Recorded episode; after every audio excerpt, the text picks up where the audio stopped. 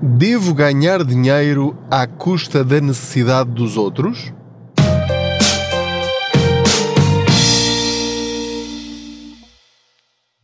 Olá, eu sou o Pedro Anderson, jornalista especializado em finanças pessoais e aproveito as minhas viagens de carro para falar consigo sobre dinheiro. Não liga aos barulhos do motor, ao pisca-pisca, alguma buzina dela que apareça aí pelo caminho, faz parte da viagem. Faço de conta que você vai sentado ou sentada aqui ao meu lado e juntos vamos arranjando maneira de gerirmos melhor o nosso dinheiro ou de encararmos o dinheiro com outros olhos.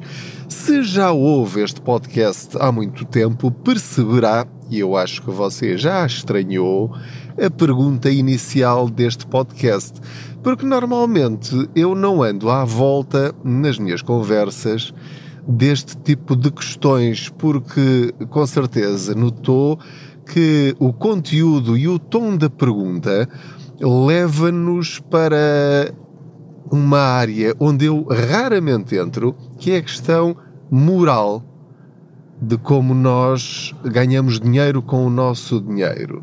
Também porque, que eu me lembre, nunca vos sugeri nenhuma forma imoral ou ilegal, muito menos, de ganharmos dinheiro com o nosso dinheiro. E todos nós sabemos que há formas de o fazer, obviamente.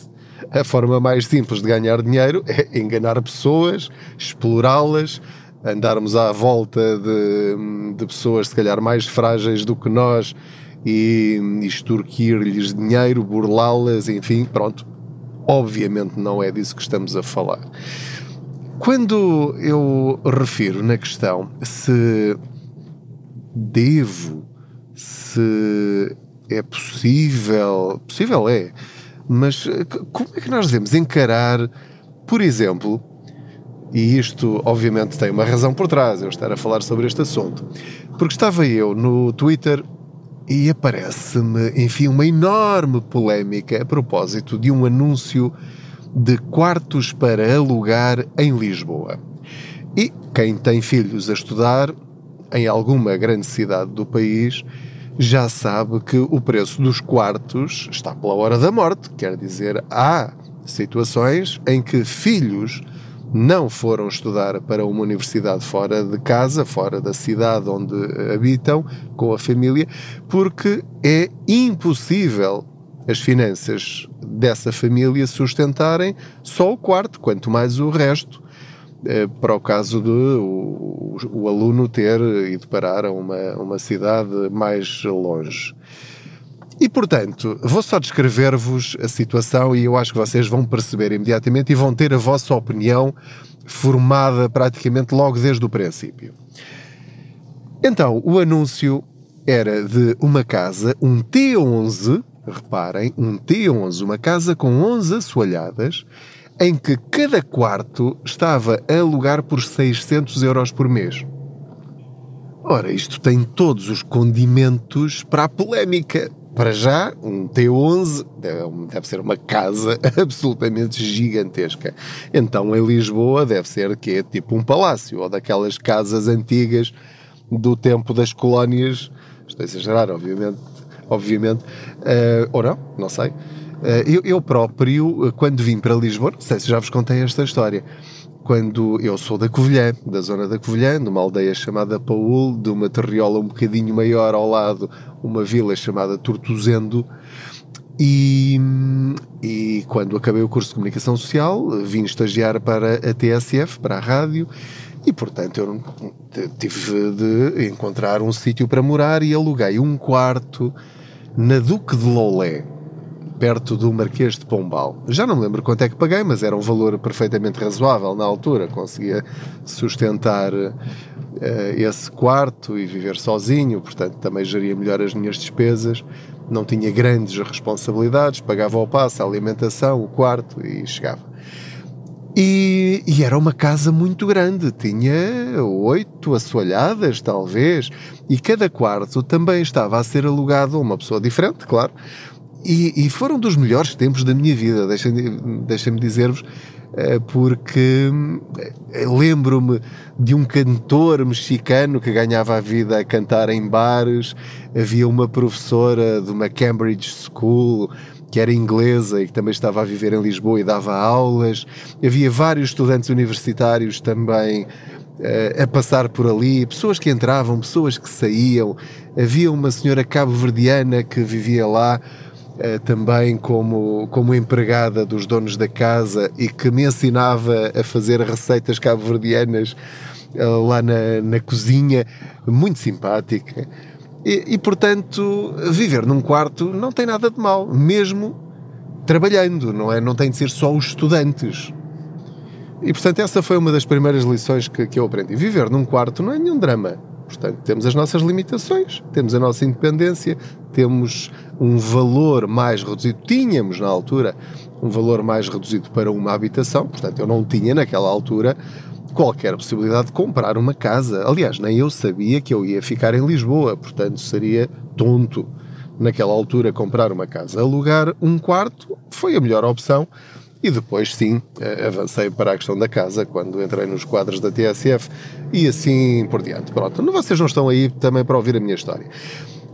Agora, isto é só para vos dizer que, sim, eh, em Lisboa é normal, e se calhar noutras cidades também, eh, haver casas muito grandes e pessoas que, tendo essa casa, resolvem rentabilizá-la e ganhar dinheiro com um bem que têm. Agora, reparem, o, onde é que entra aqui a polémica? A pessoa que encontrou o anúncio partilhou o anúncio no, no Twitter e com um comentário, agora já não, não me lembro exatamente das palavras, mas sei que eram ofensivas e que diziam qualquer coisa do género, estou a traduzir para palavras muito simpáticas. Olha, olha, este, eh, como sem fazer nada, consegue sacar, não foi a expressão que ele utilizou, 6.600 euros por mês.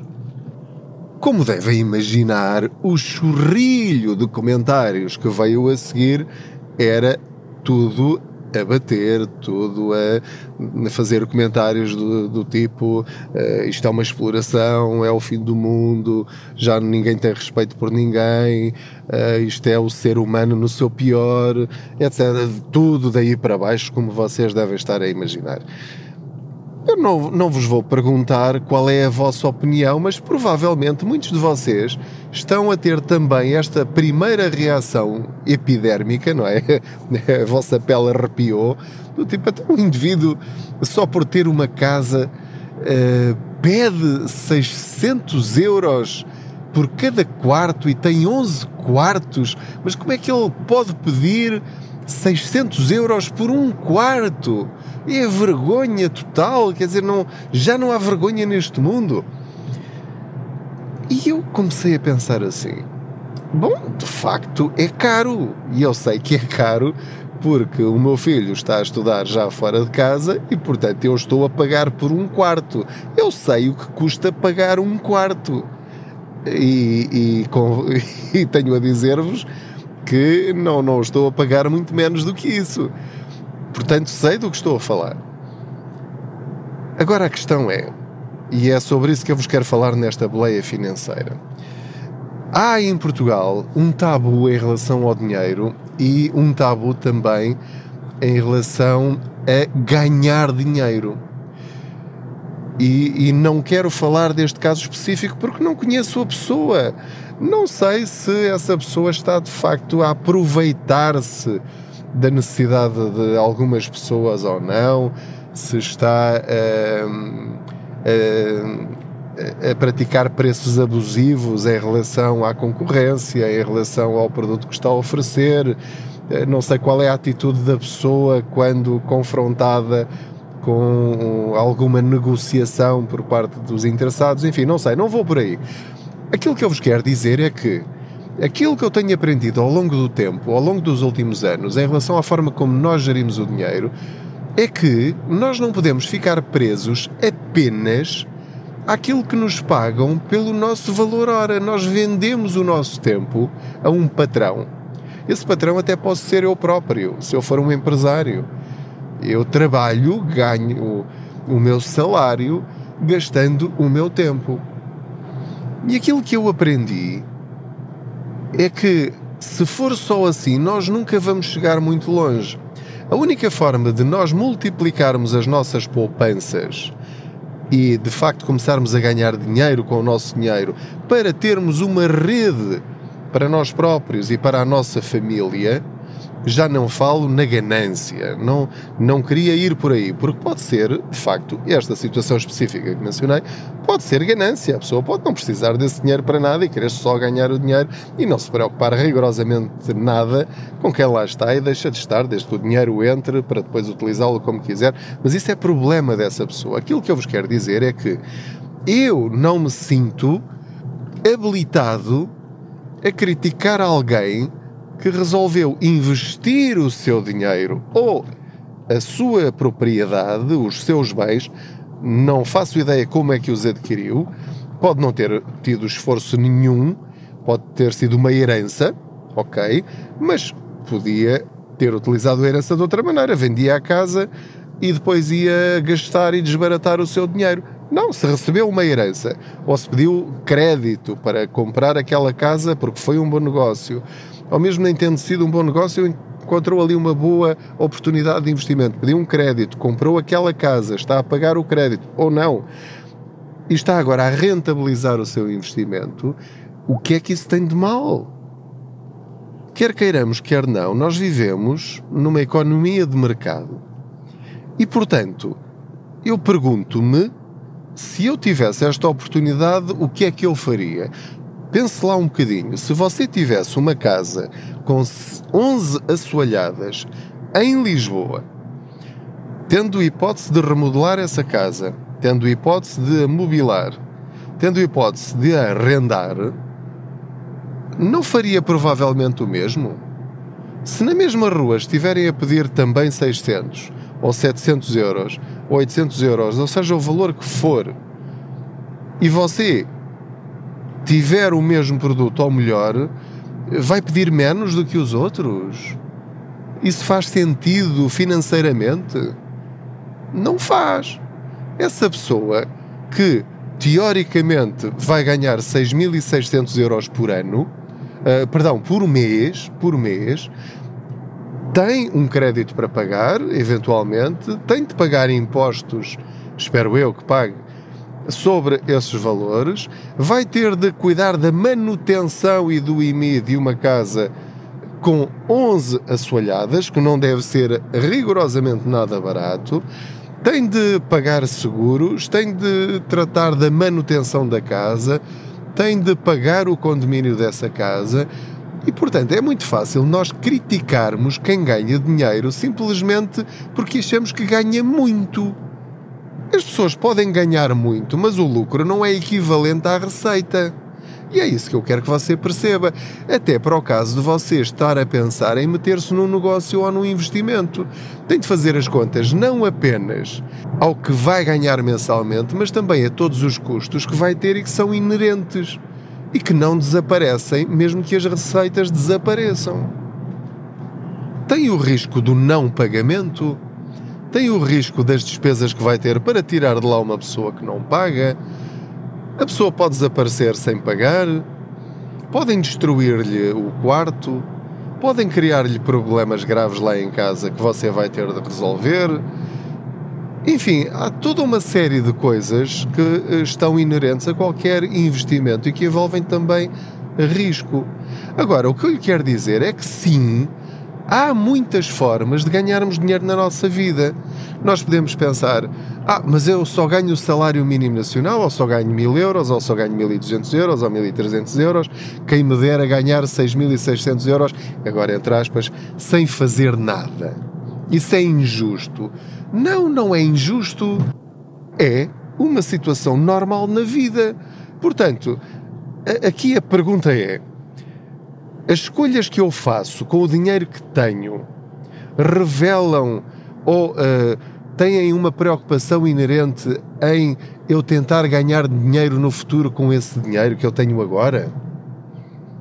Será que eu posso, em vez de trocar de carro de 3 em 3 anos, esse dinheiro que iria para um crédito em que é para um bem que só desvaloriza e que nunca terei lucro com ele, a menos que seja para, para utilizar co, como Uber ou outra coisa semelhante, uh, será que esse dinheiro poderia ir, por exemplo, para uma casa não de 11 assoalhadas, mas de uma assoalhada ou duas, e depois arrendar essa casa e começar a ter eu rendimento com ela?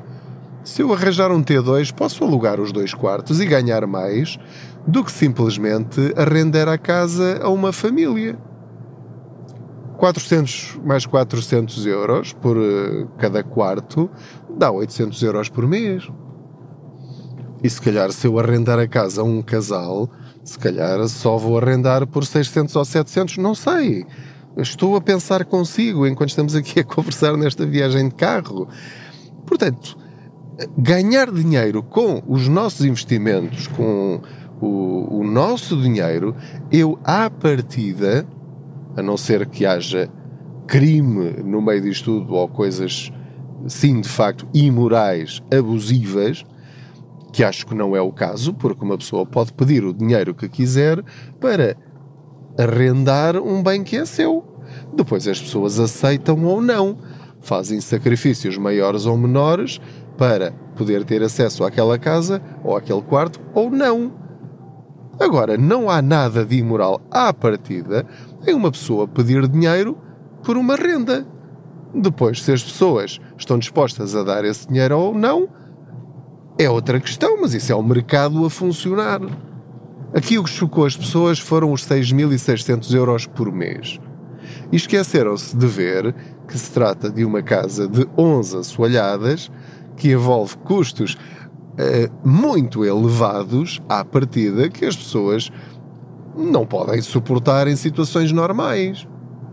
Agora vamos a, a, a outro aspecto da questão. 600 euros por um quarto é muito? É vergonhoso pedir 600 euros por um quarto? Novamente, eu considero caro. Mas quando eu andei à procura de quarto para o meu filho, eu encontrei quartos a 600, 700, 800 euros. Aliás, eh, fui a algumas residências universitárias que cobravam 1200 euros por mês por um quarto, que incluía alimentação e roupa lavada e coisas do género. Mas lá está, é vergonhoso pedir 1200 euros. Eu não acho vergonhoso. Eu acho é que não tenho possibilidades de pagar esse valor, portanto procurei outras alternativas muito mais baratas. Até que finalmente, depois de muito procurar e depois de várias desilusões, encontrei uma que eu conseguia suportar. É assim que o mercado funciona. Isto não tem nada de vergonhoso. Eu não fico ofendido pelo facto de haver pessoas que pedem muito. O que pode acontecer é eu rir-me na cara das pessoas e dizer o senhor não, não deve estar a, a, fazer bem as contas, porque isto que me está a oferecer não merece o valor que me está a pedir. Portanto, é completamente desarrazoado. Portanto, olha, muito obrigado pela sua, pela sua disponibilidade para mostrar o quarto ou a casa, mas não estou interessado, obviamente. Adeus e até à próxima. Pronto, mas isto faz parte. É como eu ir a uma entrevista de emprego. Eu vou uma mas aí é ao contrário, não é? Eu vou a uma entrevista de emprego, acho tudo muito bem, concordo com tudo e depois pergunto qual é o salário e eles dizem-me que é X. E eu rio-me na cara deles, porque digo, olha, por esse valor, não, nem, nem pense. Não, não estou interessado. Uh, ou acho vergonhoso uh, por aquilo. Agora, entretanto, cheguei a casa. Uh, pelas funções que me está a oferecer, esse valor é ridiculamente baixo. E ele diz-me: pronto, ok, não está interessado, se calhar há mais quem queira. Ok, pronto, ou eu aceito ou não aceito. É vergonhoso? Bem, depende de, do lado da empresa, eles fazem uma proposta e eu aceito ou não. Eu também posso pedir um valor à empresa e o patrão, ou lá o senhor dos recursos humanos, também dizer o senhor não está bom da cabeça, quer dizer, nem pense. Pronto, é assim que funciona. Agora, as pessoas acharem criminoso, abusivo, imoral pedir dinheiro por bens que vendem, por bens que arrendam, uh, por serviços que prestam, cada um pede o que quer. Você, quando estiver nessas circunstâncias, faz também muito bem em pedir aquilo que acha que deve ganhar. Depois, se as pessoas aceitam ou não, é outra questão. Aliás, é minha convicção de que em Portugal, por exemplo, quem presta serviços hum, não sei qual é a vossa opinião, vocês não são obrigados, obviamente, a concordar comigo, por favor, discordem. Uh, dis discordam? Discordem, discordam. Agora dou-me uma breca. Uh, já é tarde, estou, estou a gravar este episódio, ah, agora já é uma da manhã, portanto acabei de sair do trabalho muito tarde e portanto peço desculpa aqui pelo manhã, por alguma dislexia no meio disto tudo. Um, mas uh, eu acho que nós pedimos pouco pelo, pelo nosso valor. Isto reflete-se muito naquela, naquela atitude muito portuguesa de ter vergonha de pedir. Não, não, deixe estar, não é nada. Uh, oh, pronto, ok, então vá, pronto, uh, são 5 euros, são 10 euros, são 20 euros, é ficar assim. Uh, parece que temos de vergonha de, de pedir um valor justo pelas nossas coisas. Portanto, se for o caso, arrisco um bocadinho se estiver nesta fase em que está a vender bens uh, ou serviços, não tenha vergonha de pedir um valor justo. Depois, logo vê se resulta ou não, porque se começar por baixo, nunca, nunca terá um justo retorno do seu investimento. Não se esqueça de que o tempo não volta para trás. E se já tem pouco tempo para fazer render o seu dinheiro, uh, seja mais corajoso, mais ousado, diria. Seja mais ousado na forma como tenta rentabilizar o dinheiro. E isto aplica-se também, por exemplo, e isto já é tema para outro episódio, à forma como nós ainda nos recusamos a investir em produtos sem capital garantido.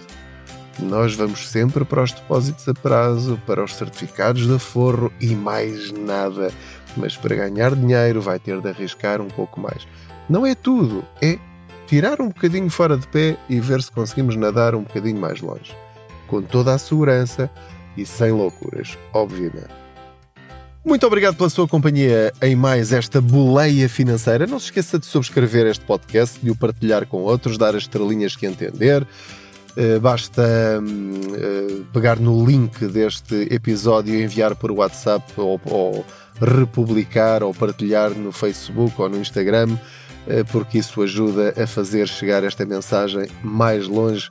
Vamos tirar Portugal do fundo da tabela na literacia financeira da Europa, está bem? Vamos juntos conseguir fazer isso. Muito obrigado mais uma vez pela sua companhia. Boas poupanças.